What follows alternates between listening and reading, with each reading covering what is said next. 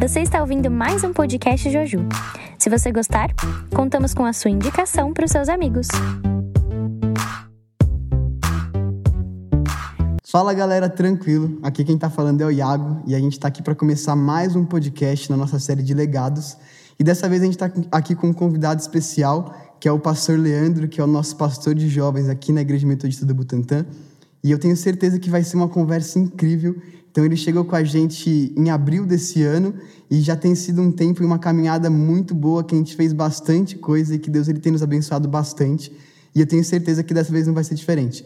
E para a gente começar esse podcast, eu quero pedir para o Lê para ele se apresentar um pouco, para ele contar quem que ele é, para ele falar um pouquinho da história dele, principalmente do testemunho, o seu processo de conversão, para a gente ter uma base para nossa conversa aqui. Boa. Salve, galera. Boa noite, bom dia, boa tarde, talvez. Boa noite, porque a gente está gravando de noite. É, primeiramente, quero falar que é um prazer estar aqui de novo, né? dessa vez para falar um pouco mais do meu testemunho, da minha história. E é muito bom a gente poder fazer isso, né? Então, eu sempre acreditei que o testemunho daqueles daquelas que creem em Jesus, que aceitaram Jesus, eles servem de base para a próxima geração. E é sobre isso, né, que a gente vai falar aqui hoje. Muito louco. Gostei muito. Então, vamos lá, vamos começar do começo. Eu sou Leandro, meu nome é Leandro Gonçalves Silveira, eu tenho 30 anos e eu sou pastor faz quatro anos agora, né? Faz quatro anos que eu me formei na faculdade de teologia e faz uns oito, nove anos que Deus me, me deu uma bronca falando que eu estava perdendo tempo, né? Que eu, que eu já sabia qual era o meu chamado, mas que eu estava ignorando ele. Mas a minha história começa antes disso, né? Eu nasci em 1990, é, num lar metodista cristão, né? Os meus pais são cristãos. O meu pai, desde o berço, minha mãe se converteu é, depois de começar a namorar com meu pai. E eu nasci nisso, eu nasci numa família metodista, berço metodista, e que eu tenho muito orgulho. Né? Eu, eu gosto muito de falar que eu amo a igreja metodista, porque foi nela que eu nasci, foi nela que eu conheci Jesus, foi nela que eu conheci pessoas que construíram aquilo que eu sou hoje. É, desde pequeno, eu, eu sempre fui para a igreja, né? então minha mãe disse que eu, eu nasci no dia 22 de dezembro. No dia 24 ou 25, que era culto de Natal, ela já me levou para a igreja. Né? Então, desde sempre na igreja, quando criança, sempre muito ativo em EBF, eu ia em acampamento de criança regional da, da Igreja Metodista. Era super legal, né? Eu, eu lembro com muito carinho né, dessas, desses acampamentos, dessa fase da minha vida. Mas quando realmente começou a dar um start na minha vida cristã, onde eu tive ciência do que era Jesus, do que era Deus, do que era o Espírito Santo, foi na minha adolescência. Então eu tive uma adolescência comum, nada de diferente né? Eu não tenho um, um testemunho, nossa, ele saiu do buraco para maravilhosa graça. Não, eu sempre caminhei na igreja, mas quando eu tomei ciência de que eu precisava aceitar Jesus, eu já era adolescente. E é doido porque quem nasce na igreja vai, vai entender um pouco do que eu estou falando a gente não tem exatamente um momento onde fala, pô, eu aceitei Jesus naquele dia. Eu aceitei Jesus várias vezes na minha vida. Várias vezes, várias vezes. Mas eu, o, que eu, o que eu tenho a memória mais antiga foi no acampamento de juvenis. Eu já estava envolvido com a, com a Federação de Juvenis, né? já participava tocando no Ministério de Louvor Regional, é, era SD. E eu lembro que num, num desses acampamentos, o pastor que estava pregando, eu não me lembro qual era o pastor, mas eu lembro que ele estava pregando, estava falando sobre aceitar Jesus. E ele falou: Olha, se você é, não quiser vir aqui na frente, só coloca a mão no seu coração e faz essa oração comigo. E ali foi a primeira vez que eu fiz a oração de aceitar Jesus. Eu já era adolescente, eu já trabalhava na igreja, e, a, é, e ali eu eu entendi que eu precisava falar aquilo. Eu entendi que eu precisava falar, Jesus, eu te aceito como meu Senhor e Salvador. E dali para frente aceitei várias outras vezes também, né? Porque a gente, a gente é ser humano, a gente cai, a gente levanta, a gente fala, aquela vez não foi o suficiente, eu preciso aceitar mais uma. Eu ainda não tô e até hoje, né? Até hoje quando às vezes quando eu falo, né, quando eu faço apelo e falo, vamos aceitar Jesus, eu tô aceitando Jesus de novo, né? Porque a gente precisa aceitar Jesus diariamente, é uma escolha diária e tal. Mas foi na minha adolescência. E também foi na minha adolescência que eu entendi que o meu negócio era ficar na igreja. Assim, eu quando eu comecei a participar de, de, não só da minha igreja local, mas dos eventos regionais da igreja metodista, eu me apaixonei mais. Sabe, eu falei, mano, é isso que eu gosto, eu gosto de estar tá com a galera, eu gosto de trabalhar com gente, eu gosto de servir. Então, eu lembro de coisas, tipo, eu tinha, sei lá, 14 anos mais ou menos, e eu acordava às 6 horas da manhã num sábado, eu no, morava no Tucuruvi. Eu ia do Tucuruvi para o Jabaquara, a estação inteira azul, porque a gente tinha ensaio. E às vezes a gente nem ia tocar. Tipo, era para ir para a galera, para ajudar a galera, e eu ia. Era só para resenhar, era para estar tá ali junto, tocar uma música junto, louvar a Deus junto. E era muito bom isso. E eu, eu sentia prazer. Ainda sinto, né? Mas Naquela época era um negócio tão legal que, tipo, eu não importava de ficar, às vezes, sei lá, uma hora, uma hora e meia para ir, para voltar, ter que acordar cedo, dormir tarde, dormir fora de casa, ou, sei lá, passar a noite em claro. Eu fazia muito isso. Então, a minha adolescência ela foi marcante para a minha vida cristã. Assim, eu, se, eu, se eu posso descrever, se eu posso colocar aqui algo que marcou a minha vida muito positivamente, a minha vida com Deus, foi a minha adolescência com, como juvenil na Igreja Metodista. Isso foi, foi sensacional, foi muito bom. Pô, que legal, cara. Porque até uma parada que eu lembrei aqui, aqui é uma parada muito comum a gente ver também, que é a galera se converter num processo, né? Então, até falei um pouquinho disso no último episódio que eu participei, que a minha conversão também ela não foi instantânea, ela foi um processo. Eu acertei Jesus várias e várias vezes. Acho que até por isso que o pessoal, quando faz apelo, já mudou a didática, né? Já não fala quem quer aceitar Jesus, fala quem quer aceitar Jesus e quem quer reafirmar um compromisso, já, já mudou. Mas é, é legal perceber esse processo, porque muitas vezes a gente se cobra, não se cobra, mas a gente acha que o nosso testemunho tem menos impacto, uhum. porque não foi tão marcante. Mas, cara, cada pessoa tem um testemunho diferente e esse testemunho vai impactar pessoas diferentes. E é por isso que é muito importante a gente compartilhar a nossa história. Sim. Então, esse que é o foco aqui também, né? E uma coisa que eu queria perguntar para você, e você já foi me respondendo assim, é sobre a questão do juvenis. Porque nesse tempo caminhando com você aqui na liderança, algo que é muito marcante em você e que a gente percebe que é, faz muito parte do seu chamado é o seu trabalho com, com jovens, com juvenis, mas mais específico com juvenis. E, e o que eu queria perguntar para você é se essa relação com juvenis ela parte desse processo de conversão, da sua experiência de conversão, ou se ela teve algum momento específico assim, tipo, que marcou você e falou assim, cara, eu preciso trabalhar com juvenis. Ou se foi realmente essa paixão se acendendo enquanto você era juvenil? Teve, teve um momento específico.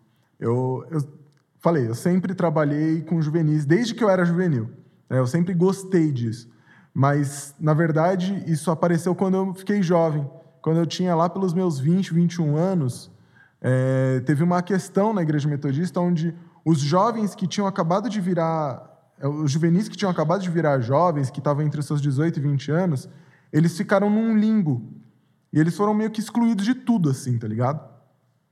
E aí é, teve, um, teve um acampamento regional que o, o conselheiro dos juvenis me chamou para ir, só para ajudar. Eu falei, legal, eu vou.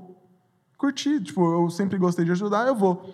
E aí, num dos cultos, a gente precisava orar ali pelos juvenis, né? Teve um apelo, a gente precisava orar. E aí eu orei por uns, sei lá, uns 10 juvenis.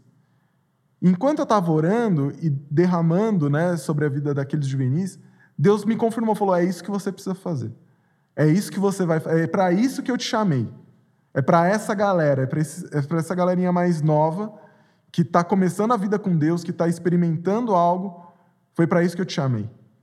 E, mano, acho que desde os meus 20 anos, assim, eu, desde antes, né, mas confirmado mesmo, uh, eu sempre, sempre foi um, uma paixão trabalhar com o juvenil. Né? Eu, eu acho que o meu, o meu estilo, o meu jeito de ser, é, que, que foi algo que eu aprendi a lidar também, é o que, é o que me faz continuar. Porque quando, quando Deus me chamou para. Me chamou, não, né? Porque eu sempre falo que Deus me deu uma bronca para ir para o pastorado.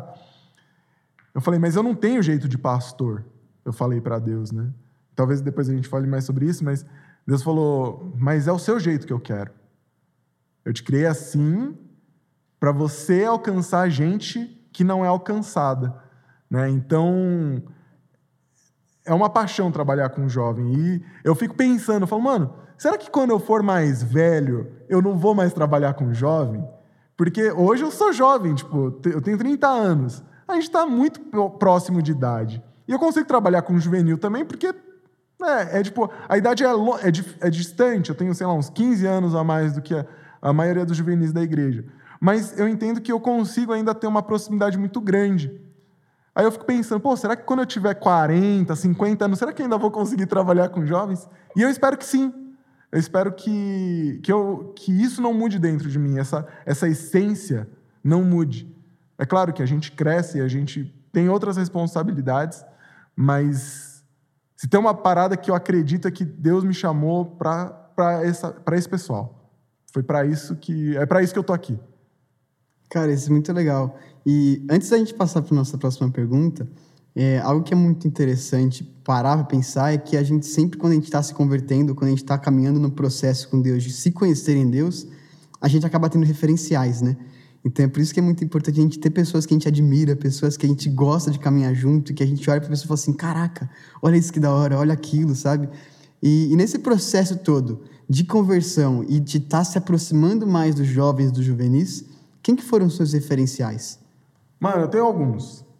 É, eu acho que primeiro meu pai e minha mãe. Meu pai e minha mãe foram, são os meus referenciais. Né? É, de casal, de lidar com as pessoas. A minha mãe ela é professora, então ela, ela trabalha com adolescente desde que ela, sei lá, de que ela começou a trabalhar. Né? Então. então é muito de família. E ela, é, assim, eu, eu costumo zoar que meus pais, os meus amigos gostam mais dos meus pais que de mim. Porque os meus pais são incríveis. Assim, o meu pai, ele é, é um cara super gente boa, é um cara super alto astral, que, meu, também ele tá lá, se você precisar, ele tá lá, tem um coração enorme. A minha mãe, ela é de um amor, assim, incrível, né? E ela gosta muito de trabalhar com, com adolescente, com criança ela trabalhava. Então, eles são meus, meus primeiros referenciais. Depois disso, vem os meus avós. Minha avó e meu avô, é, por parte de pai, por parte de mãe também, mas por parte de pai principalmente, eles já morreram, né? Mas é, de vida com Deus, eles, é, a minha avó Esther e meu avô Alceu são meus maiores referenciais. Assim, a minha avó, ela saía, né? Ela levava no cenáculo na bolsa dela para distribuir para o pessoal no caixa no mercado. E dentro do nosso cenáculo, ela colocava uma nota de 50 reais. Todo, todo o cenáculo que ela distribuía, ela dava com 50 reais. E eu falava, pode guardar esse dinheiro, né? Já está dando no cenáculo, já está abençoando. E eu lembro dela falar que, às vezes, a gente precisa dar algo a mais. Às vezes a pessoa está precisando de uma palavra, mas ela está precisando de algo mais imediato. E Deus incomodava o coração dela para colocar aquele dinheiro. E, meu, Anos depois, o meu pai dizia que ele ia até o mercado lá onde ela sempre passava e as atendentes lembravam com carinho e falavam: A sua mãe é, me deu ali uma revistinha, tinha um dinheiro dentro, ela falou que era para eu tomar um sorvete e aquilo me abençoou no momento de dificuldade. Então, meus avós são referencial. É, o meu primo Robson, né, é, alguns conhecem, né, o Rob, ele foi meu professor durante oito anos de violão. E além de primo, professor, um amigo, né, um irmão e um referencial para mim. Né, em humildade, em ser servo, em trabalhar na igreja. Ele também trabalha na igreja desde que ele era criança. Né, então, ele é um, um dos meus referenciais. E deixa eu pensar se tem mais algum. Ah, eu acho que principalmente esse, assim, eu, o, que eu, o que aconteceu comigo durante a minha adolescência é que eu e os meus amigos, a gente cresceu junto. Então, um foi, tipo, crescendo junto com o outro. Então, além dos meus pais, meus avós, do meu primo, outras pessoas, né? Tenho tios, tias, que, que realmente foram referenciais na minha vida. É, eu acho que no, no meu crescimento, os meus amigos eles foram muito importantes, porque a gente foi crescendo junto, descobrindo junto é, como era essa vida com Deus, descobrindo junto como era a experiência com Deus, como era servir junto. Então, é, eu não sei se entra nos referenciais, mas vale falar aqui que na minha adolescência, os meus amigos, né, eu posso citar aqui uns cinco mais ou menos que foram e são essenciais na minha vida até hoje. Pô, que legal, cara. Uma parada que eu achei muito legal que você falou foi sobre essa parada dos seus maiores referenciais serem seus pais e seus avós. E, cara, isso é muito geracional, né? Então, tipo, essa relação com o pai, e, e volta muito para princípio, né? Tipo, cara, de você admirar seus pais, de você honrar seus pais, e você vai aprender muita coisa, sabe? Eu acho que, eu, eu admiro muito é, as pessoas que têm um bom relacionamento com o pai, tipo, a ponto de ser um amigo, sabe? Com a mãe, a ponto de ser amiga. E claro que isso vai, varia de situação para situação, porque nem todo mundo nasceu no mesmo ambiente, nem todo mundo está inserido na, na mesma situação, e, e, tudo bem também, né? Mas é, algo muito importante é valorizar e honrar as pessoas que foram fundamentais na nossa criação, né? No nosso processo de crescimento, de amadurecer na vida e aprender com os erros de, deles também, mas valorizar os acertos, né? Porque, cara, tem muito a ensinar, tem muito a ensinar mesmo. E, e uma parada para a gente partir para nossa próxima pergunta que eu achei muito interessante é, sobre a questão do seu chamado, você ter discernido que era para o juvenis enquanto você fazia, enquanto você servia, enquanto você caminhava, enquanto você ia tendo sua vida com Deus e você começou a exercer o seu ministério já desde de jovem, adolescente, você foi discernindo ao longo do tempo o que, que Deus tinha em específico para você. E, e, cara, isso é uma pilha que a gente, como jovem, principalmente, a gente entra muito, muito facilmente e muito constantemente, né? De tipo, tá, me converti, mas e aí, o que, que eu faço agora? Me converti, mas qual que é o meu chamado? Me converti, mas qual que é o meu propósito? O que eu faço a partir daqui? Né? E algo que eu acho muito interessante é a gente reparar nas histórias bíblicas que normalmente Deus ele não tirava as pessoas do seu ambiente natural. Então, ele não tirava as pessoas do ambiente físico que ele estava, mas ele transformava o coração da pessoa, transformava a vida da pessoa e no ambiente que ela estava inserida, Deus ele transformava aquele ambiente. Então a gente pode pegar isso o exemplo dos, dos apóstolos. Então Pedro, Tiago, André e João, que quando eles estavam no barco, Jesus chega para eles e fala assim: sigam-me e eu os farei pescadores de homens. Então acho muito legal reparar que eles já eram pescadores. Só que agora o que Jesus faz? Agora ele faz deles pescadores de homens. Então, sobre aquilo que eles tinham de natural, Deus traz um propósito sobrenatural. Então isso é muito louco. E eu penso em 1 Coríntios 7, lá no versículo 20, que vai dizer que cada um deve permanecer na condição em que foi chamado por Deus. Então, a gente não tem muito tempo para entrar nesse texto a fundo, mas recomendo a leitura porque é um texto muito rico, que a gente pode basear muitas coisas. Isso foi o que Deus ministrou no meu coração. Que muitas vezes a gente está preocupado com aquilo que a gente tem que fazer depois que a gente se converte. A gente esquece de fazer aquilo que a gente já fazia antes. Então, a gente pode citar outros exemplos. Então, quando Jesus vai falar para se arrepender, aquele que roubava, não roube mais. Agora trabalhe e doe para os pobres. Sabe, fazer alguma coisa com o que você fazia antes, mas algo novo, sobre uma perspectiva diferente. E nisso eu quero te fazer uma pergunta. Como que você vê essa transição na sua vida? De você fazer algo que você já fazia antes, só que agora com uma perspectiva de Jesus. O que, que você fazia antes, que você continua fazendo hoje, só que agora a partir de um olhar de Jesus? Mano, isso é muito louco, porque você falando agora, né? É, Deus ele, ele não normal, ele não necessariamente ele tira a gente né, do, do meio que a gente está, mas ele transforma.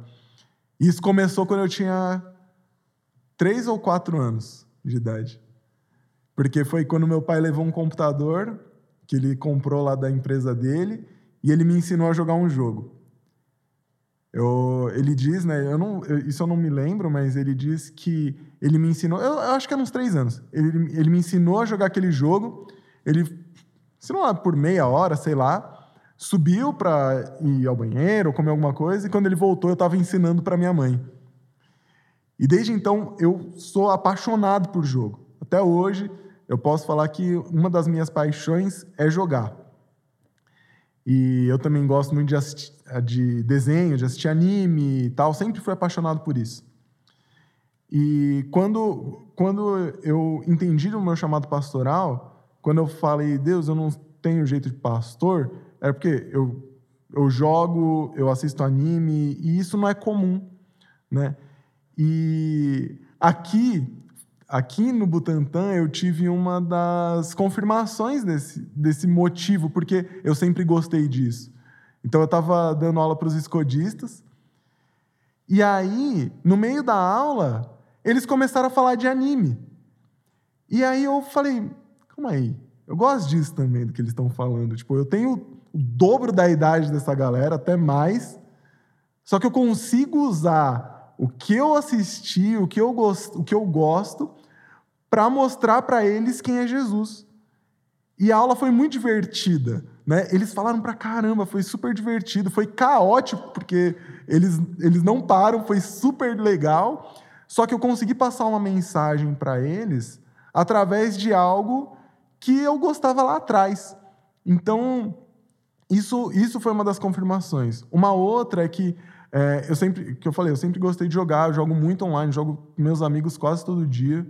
E, e eu entendi que esse era um chamado para mim, para eu mostrar Jesus para essa galera que não tem Jesus ali como um referencial, que não tem gente que, que é referencial. Então, uma, uma das minhas paixões, que é jogar, e a maior das minhas paixões, que é Jesus, eu consigo combinar isso e mostrar para a galera, falar, mano, vamos jogar junto e vai ser super legal. E eu consigo ali, através do meu posicionamento, sem precisar falar, sem precisar ser o crente chato, eu consigo mostrar que dá para ser diferente. Então, é, a gente fala muito sobre tiltar, né? Não sei se vocês conhecem essa expressão, eu imagino que sim, mas o tiltar é você ficar bolado, bravo no jogo e tal.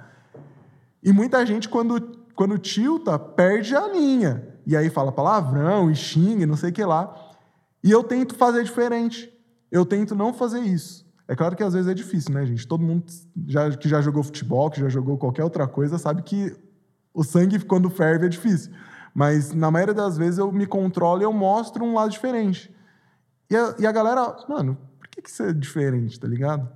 E isso dá uma abertura. Então, eu tenho amigos que chegam, ah, eles não se converteram ainda, ou talvez não se convertam, não sei, porque não depende de mim. Mas eles chegam para mim e falam: Olê, você pode orar pela minha família? Você pode orar pela, por tal pessoa? Sabe? Porque reconhecem em mim algo que eles não têm em outro lugar.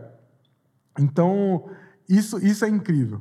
Né? Eu, eu, eu, quando eu falo, mano, Deus ele não tem limite. Ele não tem limite. Ele pode usar qualquer coisa, qualquer lugar, qualquer pessoa, porque ele é Deus.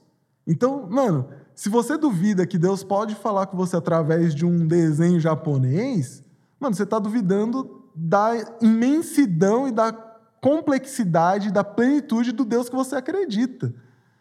Ele pode falar e ele fala. Isso é incrível. Cara, é muito louco. Deus fala através de tudo, né? Cara, eu chorei muito vendo o Rei Leão. Pois é. Rei Leão, eu, tava, eu fui no cinema com uma galera e tudo mais, e aí a gente tava lá assistindo o filme, de repente eu comecei a chorar e eu comecei a orar e tudo mais, até a galera riu da minha cara e falou assim, ó o crentão e tal, mas, mano, Deus falou muito forte comigo assistindo o Rei Leão, sabe, nas coisas simples, e a gente esquece disso, que Deus, ele é Deus, ele fala através de tudo, né? Eu até costumo brincar que se Deus, ele usou uma jumenta, ele pode me usar, né? Tipo, qualquer dificuldade, assim, né? Ele pode me usar do jeito que for. E, e, é muito legal porque você falou um pouco disso também antes, que eu quero voltar nesse ponto, sobre o seu jeito, né? Que você falou assim: ah, mas eu não tenho jeito de pastor. Como que eu vou ser pastor? Eu não, não, não, não, eu não sei agir como um pastor. Mas aí Deus falou você: mas eu quero o seu jeito. Como que foi isso, assim? Porque muitas vezes a gente, a gente acaba tentando se adequar a um padrão, né? A um linguajar, a um jeito de fazer as coisas, e a gente acaba meio que se rotulando e, e, a gente acaba colocando Deus em umas caixinhas por conta disso, né? Tipo, ah, Deus ele só vai me usar se eu tiver desse jeito, se eu estiver fazendo isso desse jeito. E a gente volta até uma questão que a gente estava falando um pouquinho antes, que a gente acredita que porque deu certo, é, vai dar certo sempre, uhum. sabe? Não é porque deu certo com uma pessoa que vai dar certo comigo. Não é porque deu certo lá atrás que vai dar certo hoje, né? Então, como que foi esse processo de você entender que o seu jeito talvez não é o jeito politicamente certo ou o jeito natural que a gente está super acostumado com o pastor, mas que era o jeito que Deus queria? Mano, não foi fácil, eu vou, eu vou confessar, porque quando quando eu tive um marco na minha vida falou, beleza, Deus está me chamando para ser pastor, eu, eu falo né, que eu, eu enrolei por, durante dois anos. E muito disso foi porque eu questionava Deus. Eu falava, Deus, não sou eu. Não sou eu. Porque eu, eu sempre abominei essa forma de falar como falam muitos pastores. Né? Esse, esse jeito, essa presença, tal, não sei o que lá. Eu sempre abominei isso porque eu não gosto disso. Tipo, eu sei que para muita gente é importante, mas para mim nunca funcionou. Então, a, a, a, o pessoal aqui até brinca, né, que uh, eu gosto muito de oficina G3, né? E as minhas experiências com Deus, muitas delas foram ouvindo rock, foram ouvindo oficina G3, foi ouvindo uma pregação de Juninho Afran, que tipo não é pastor, tá ligado? E então, na minha experiência, é, eu, não, eu não tive pastores que impactaram a minha vida, tipo ah, esse pastor, essa pastora fez diferença. Claro, eu tive vários pastores e pastoras incríveis que fizeram toda a diferença na minha vida. Mas esse jeito de, de falar, e, e vocês entendem isso, né? pastor tem um jeito de falar. E, e aí eu sempre, mano, nossa, não, eu não sei se para mim rola. Deus, você está me chamando para ser pastor, mas eu não consigo ser assim. Né? E até eu entender que Deus estava falando, eu não quero que você seja assim, eu quero que você seja quem eu criei, demorou. Porque é, hoje, hoje é muito mais fácil a gente falar sobre, é, sobre jogo, sobre desenho dentro da igreja. Mas lá atrás era muito difícil. Né? A gente está pensando no, nos anos 90, assim, começo dos anos 2000, é, a igreja ela dizia que Pokémon era do diabo. Ela dizia que tudo que vinha do Japão era coisa do demônio. Então, eu sempre ouvi aquilo que eu mais gostava, aquilo que me fazia, sabe, ter, um, ter uma visão de mundo, ter uma percepção, o que eu conversar com meus amigos, tudo aquilo que eu gostava, eu ia para a igreja e às vezes eu ouvia: você não pode ver isso. Então foi muito difícil eu, eu assimilar que Deus estava querendo me chamar não para ser desse jeito antigo e que ficou lá atrás e que talvez lá atrás funcionasse, mas hoje não funciona mais, ou até funciona, mas não para um público né, é, específico, que é o, a galera mais jovem. E aí então eu, eu comecei a me perguntar: pô, Deus, então é para eu ser desse jeito? É para eu continuar, é para eu falar dessa forma que eu falo, é para eu falar de jogo, é para eu falar de anime, é para eu falar. É, pra eu, é, é, isso. É Deus. É, Leandro. Ah, tá bom, Deus. Mas eu não tenho jeito de pastor. E aí eu fiquei durante dois anos, é, além de ter medo de falar para os meus pais, porque por algum motivo na minha cabeça fazia sentido ter medo, eu também não estava não, não, não querendo aceitar que o meu, o, o Leandro estava sendo chamado para ser pastor, mas ele continuava sendo Leandro. Não era para ele deixar de ser quem ele era.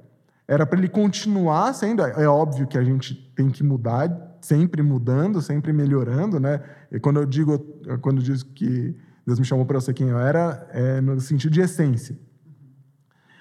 Era para continuar sendo esse mesmo cara, desse mesmo jeito, para alcançar uma galera que não era alcançada.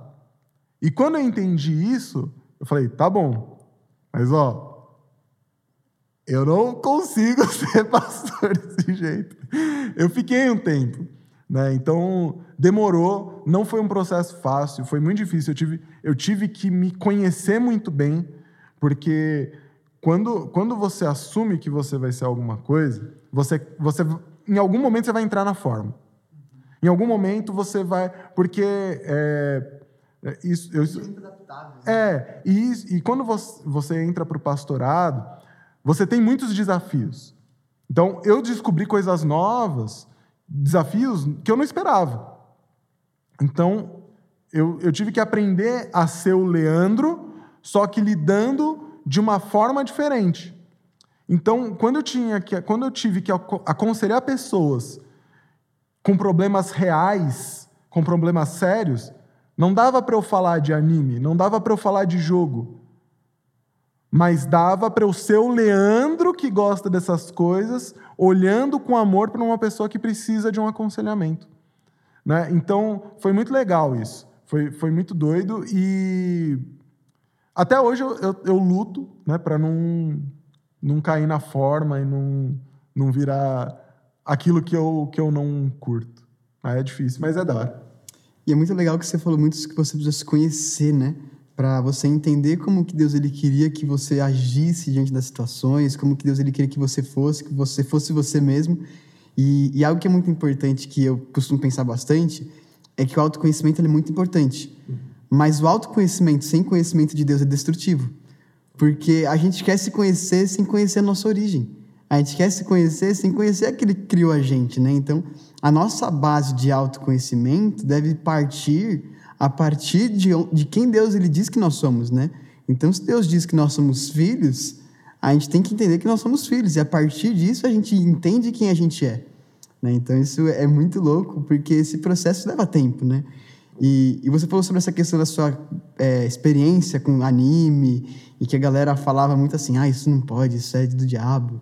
E a gente se prende muito nisso, né, cara? Do pode, do não pode, do é pecado, do não é pecado.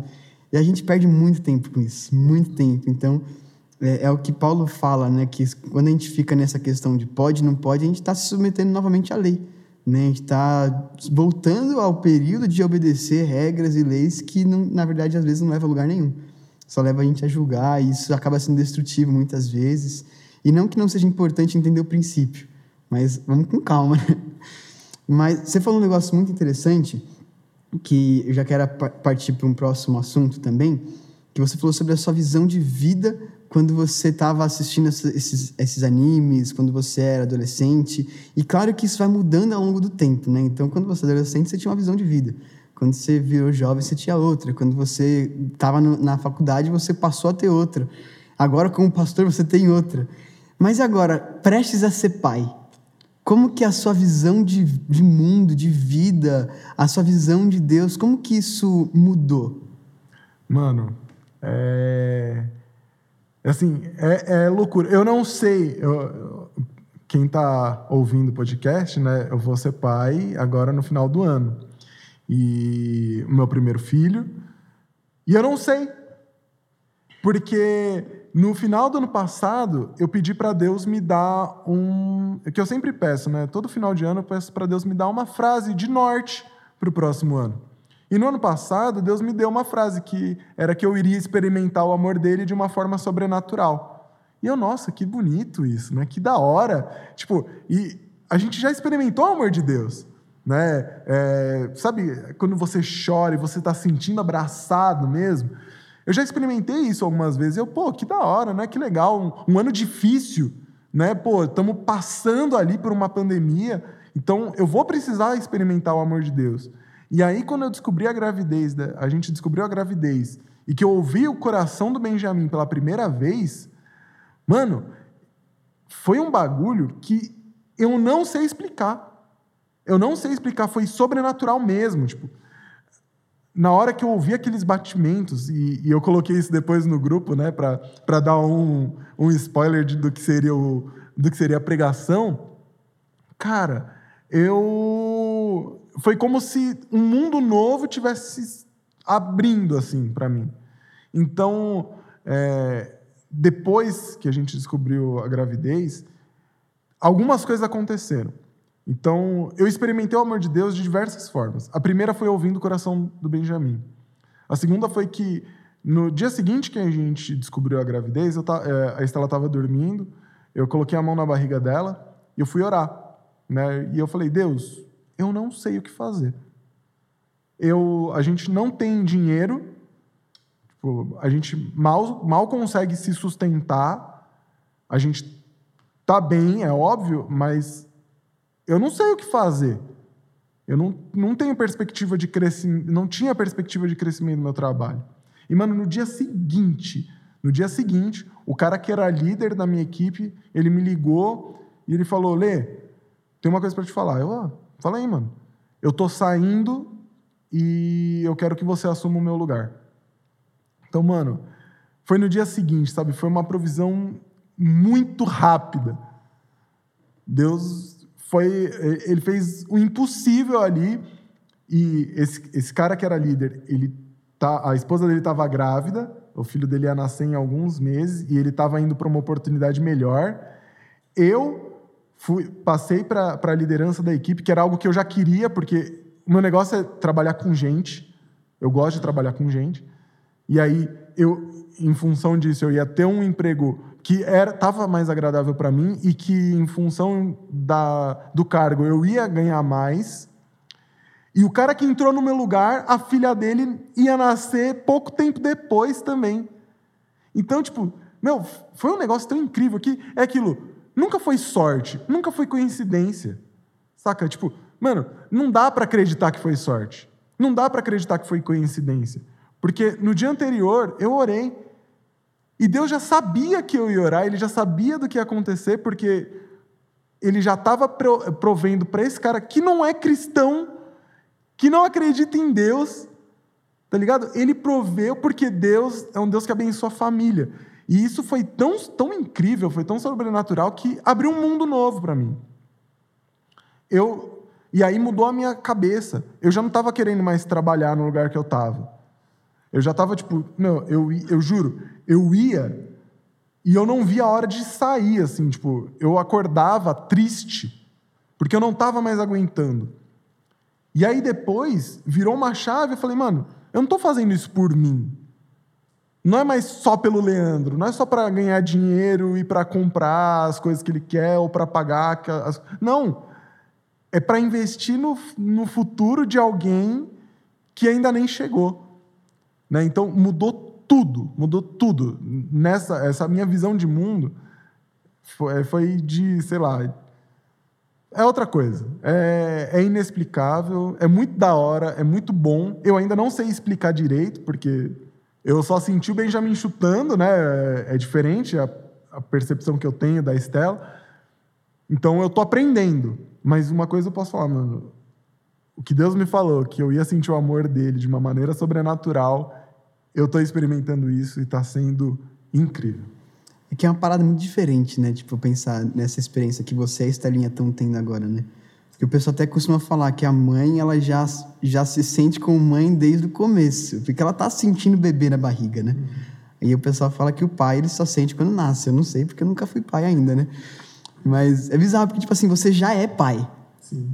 Só não tá aqui ainda, mas, tipo, já é, sabe? Isso é muito bizarro, né? Porque esse processo, assim, ele vai moldando, assim. Eu tava... Você foi falando, até lembrei da música do, do Charlie Brown, que fala lá do Novo Mundo. A vontade de te ter já maior que tudo. E não existem distâncias no meu novo mundo. E é muito isso, esse momento, assim, né? Tipo, cara, a vontade de estar tá ali, a ansiedade batendo... E, e vai aumentando cada vez mais, né? E, cara, deve ser um processo muito louco. É muito, é demais. E, e muda a gente. Né? A Estela, a, a gente teve o, o, chá de bebê do Benjamin, né, esse final de semana, e a Estela, depois que terminou tudo, ela chegou assim, parabéns. Aí, por que parabéns? Ela, porque tudo que você fez aqui, você só fez pelo seu filho. Por mais ninguém você faria. Porque, tipo, eu enchi bexiga, eu montei, eu, eu preparei ali o lugar e, tipo, é um negócio que eu falo, ah, não precisa disso normalmente. Então, nem para mim. Só que aí, para ele, tipo, ah, tá bom. Sabe? Então, a, a gente foi no, num lugar para comprar o enxoval do Benjamin e a Estela tomando cuidado, porque eu sou meio chato com dinheiro. Né? Eu, tento, eu tento economizar, porque eu aprendi que eu tenho que economizar o máximo que eu puder, eu tenho que gastar o máximo que eu puder e doar o máximo que eu puder. Eu aprendi isso. Mas eu, eu, tô, eu fiquei focando mais no economizar.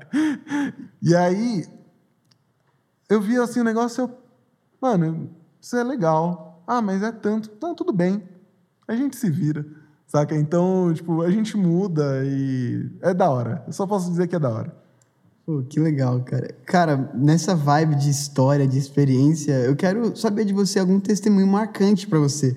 Algo que aconteceu na sua caminhada, algo que Deus te usou para fazer, ou que é, foi também provisão de Deus, como você falou desse emprego, alguma coisa muito marcante para você, assim, algo que vem assim na sua mente, assim, de relance mesmo. Legal. Eu tenho duas histórias. Eu não sei se dá tempo de eu contar as duas. Mas a primeira história, ela foi quando eu era quase jovem, devia ser meus 17, 18 anos. Eu namorava uma menina e ela morava em Santo André. Mora, sei lá, morava em Santo André. E eu ia para lá toda quarta-feira, eu acho. Então eu saía da faculdade, eu devia ter uns 18 anos mesmo. Eu saía da faculdade, pegava o trem, ia para Santo André, a gente ia no shopping assistir um filme. Fazia isso toda semana. Só que não estava rolando. Né? Isso é história para outro, outro podcast ou outra pregação, mas eu, relacionamento foi, é uma área que foi muito presente na minha vida. Assim, relacionamento amoroso e falha, né? Na maioria deles. Até agora, graças a Deus, não, né? com a Estela. E em nome de Jesus, não. Mas é, eu namorava com essa menina e era por, por tipo, eu preciso, preciso estar com alguém. Carência, basicamente. E aí eu entendi que não, não rolando, eu não gostava suficientemente dela para ser alguém que era para namorar, não, não dando certo. Enfim.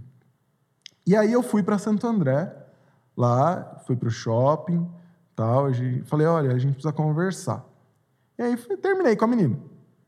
Né? Foi um término normal, né? Sei lá, não foi tão dramático. Eu tive outros mais dramáticos, mas esse não foi tão dramático. E, bom, e eu saí. Saí do shopping, estava indo lá pro, pro trem, e a, a, o, o, shopping é muito próximo do trem ali, né?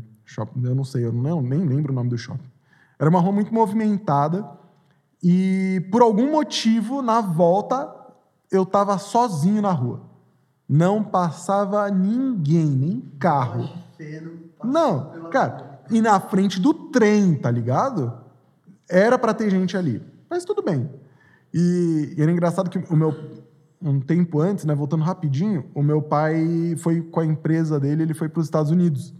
E aí ele me trouxe nos Estados Unidos um iPod, né?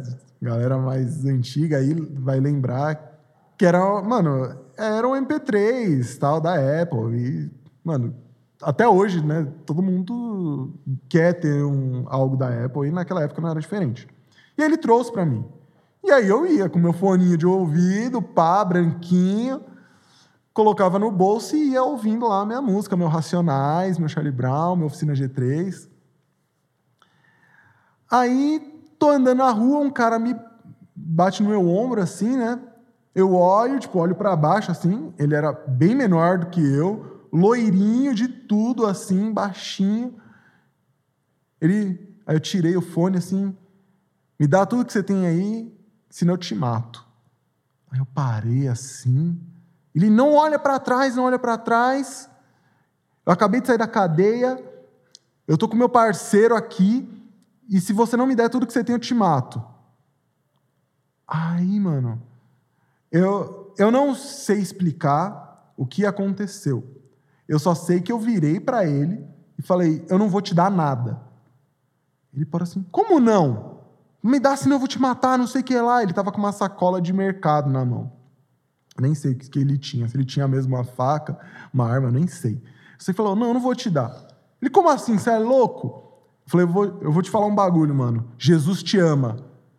Quando eu falei isso, ele arregalou o olho e falou: Não, demorou, demorou, falou. E virou. No que ele virou, eu falei: Não, não, peraí, mano, vamos conversar. Aí eu sentei na beira do muro assim com ele. Falei: Mano, por que, que você está fazendo isso? Deus tem um bagulho muito bom para sua vida, cara. Você não precisa fazer isso. Ele, mano, é que eu tô devendo, tal. Os caras estão vindo atrás de mim, eles vão me matar. E eu falei: se você aceitar Jesus, eles não vão encostar em você. Porque Jesus tem algo muito louco para sua vida, cara. E aí ele falou, mas como assim? Eu falei, mano, eu não sei te explicar.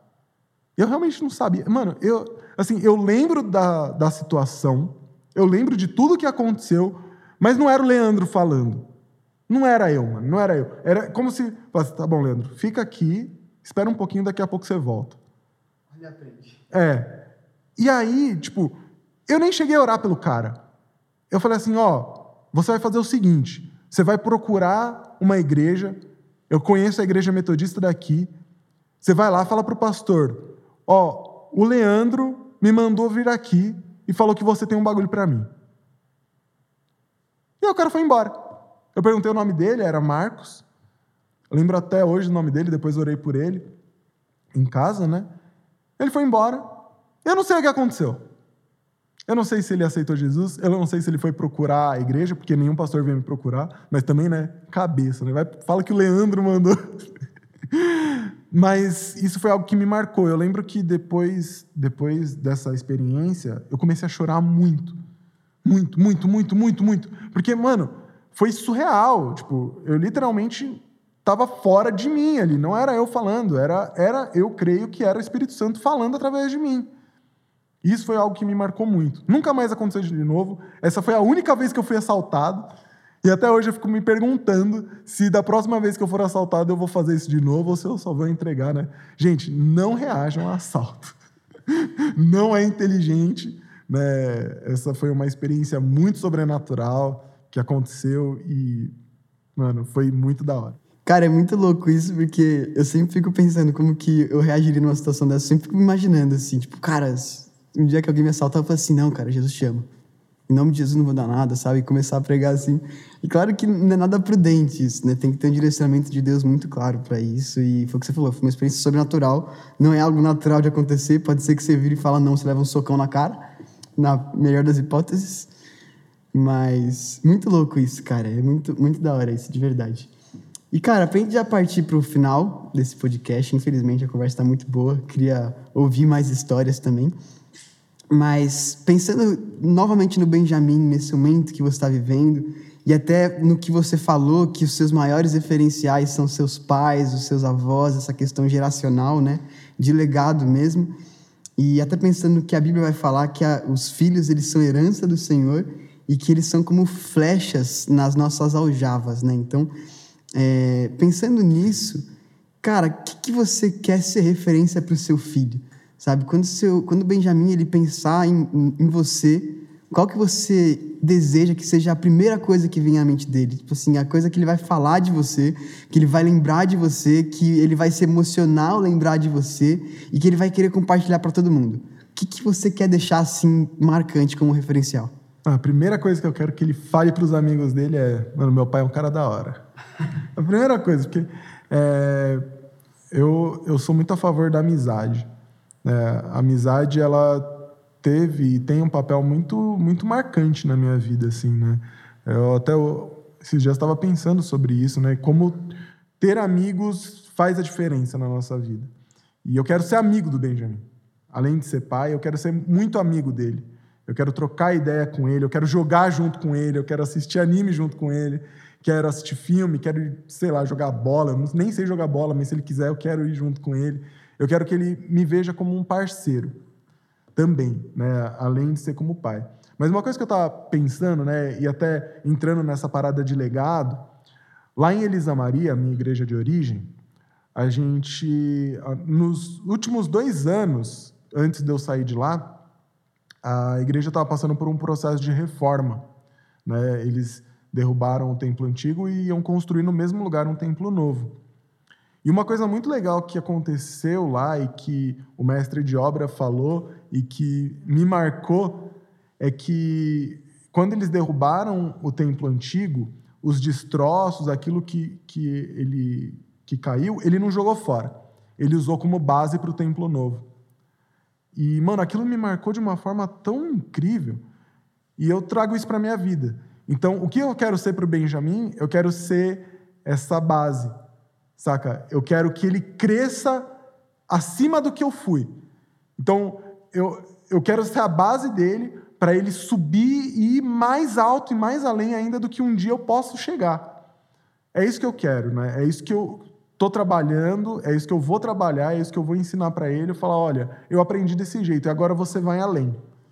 Mas eu quero ser a base dele, eu quero ser aquela, aqueles destroços do templo antigo para construir algo novo que é muito melhor, que vai mais longe, que vai alcançar o, inalcan o que é, hoje para mim é o inalcançável. É isso que eu espero, é isso que eu tenho orado para Deus, principalmente pelo Benjamin, mas não só por ele, né? É, quando Deus me chamou para ser pastor de jovens, é, é, o mesmo sentimento que eu tenho, assim, para vocês aqui, saca? Tipo, se tem uma coisa, uma marca que eu quero deixar aqui para vocês, jovens juvenis Butantan, é que é, os erros que eu cometi, aquilo que eu aprendi, o meu testemunho, sirva de destroços para vocês construírem em cima algo muito melhor. Então, é isso que eu quero. Eu quero ser essa base para a galera mais nova ir mais além e ter uma base boa. É isso, é isso que eu penso em quando eu penso em legado. Cara, muito louco isso, porque eu tava até lembrando enquanto você falava, numa conferência do Desescope que eu fui, acho que foi em 2019, que era o tema era sobre maturidade. E eles falaram muito sobre filhos maduros e tudo mais, e algo que é muito interessante que o Douglas Gonçalves ele falou é que o teto de uma geração precisa ser o chão para a próxima. E é o que você falou agora, né? Tipo, cara, o seu filho ele tem que ir além de você. E, e cara, legado é tudo sobre isso, né? Sobre você deixar algo construído para que a próxima geração construa além do que já foi construído, né? Tipo, ir além, dar passos maiores, sonhar mais alto e construir coisas mais sólidas. E isso é muito louco. E, e até uma parada que eu tenho pensado muito sobre a liderança também, né? Que o, o sucesso de um líder não é com relação ao que ele fez, mas é com relação ao que o próximo líder vai fazer. Né? E isso é muito louco de pensar, né? Eu não tinha pensado por esse lado assim, cara, meu filho ele tem que ir além de mim. Claro que normalmente a gente sempre pensa em coisas relacionadas a isso, mas não de uma maneira tão específica assim, né? Isso é muito louco. E, e, pensando também sobre essa questão de o teto de uma geração ser o chão para a próxima, sobre a próxima geração construir sobre os destroços que nós tivemos, é, a gente sempre faz esse, essa pergunta aqui no final do podcast. Que conselho que você deixaria para o jovem? Mas eu quero fazer um pouquinho diferente, já que é você. Que conselho você deixaria para o juvenil? Não perca a esperança. Sim, a gente tá os juvenis do ano de 2020, 2021, eles estão passando por algo que a gente não passou quando a gente era juvenil. E é muito fácil perder a esperança nesse tempo. Né? Tá muito fácil. Então, não perca a esperança. Creia que Deus ele tem algo melhor. Não vai ser igual era. Não vai voltar ao que era. Mas pode ser melhor. Então, não perca a esperança, porque o mesmo Jesus que na cruz derramou ali sangue para lavar a gente do pecado, para nos dar vida e vida em abundância, é o mesmo Jesus que está hoje com a gente. Isso, então, assim, acredita. Tá difícil, tá muito difícil, mas não perca a esperança, porque o mesmo Deus é fiel para cumprir a palavra que ele já deu lá atrás. Ele vai continuar sendo fiel, ele vai continuar com a gente, e a gente vai continuar tendo vida e vida em abundância, vida com ele, e um dia estaremos com ele também, mas para hoje, aqui na terra, não perca a esperança. Boa. E, cara, é um, é um conselho que não serve só para juvenil, né? Então, foi bem, bem completo. Mas, cara, glória a Deus, foi muito bom essa conversa, esse bate-papo. Queria poder perguntar outras coisas, mas o tempo não nos permite tanto. Mas fica a dica para quem quiser saber mais, já chamar o Leandro para conversar e perguntar mais coisas. E o convite também para vocês compartilharem a história de vocês, para vocês compartilharem o testemunho de vocês, compartilhar aquilo que vocês têm vivido, compartilhar aquilo que Deus fez na sua vida, porque isso vai transformar a vida das pessoas. E também compartilhar o seu testemunho com a gente, daquilo que te impactou no, no podcast, nesse episódio, nos outros episódios não somente isso, mas sugestões de pessoas que vocês gostariam que estivessem aqui com a gente também. Vai ser muito bom para a gente continuar nesse projeto que tem sido muito bom, tem sido muito gostoso, principalmente para a gente que está aqui fazendo isso acontecer. A gente tem aprendido muito e tem sido um tempo muito gostoso. No mais, até o próximo episódio. Deus te abençoe e tamo junto. Valeu, galera. É nós, tamo junto. Chama nós se precisar. É isso. Isso é incrível. E Benjamin, se você tá ouvindo isso, lá pra frente, eu te amo.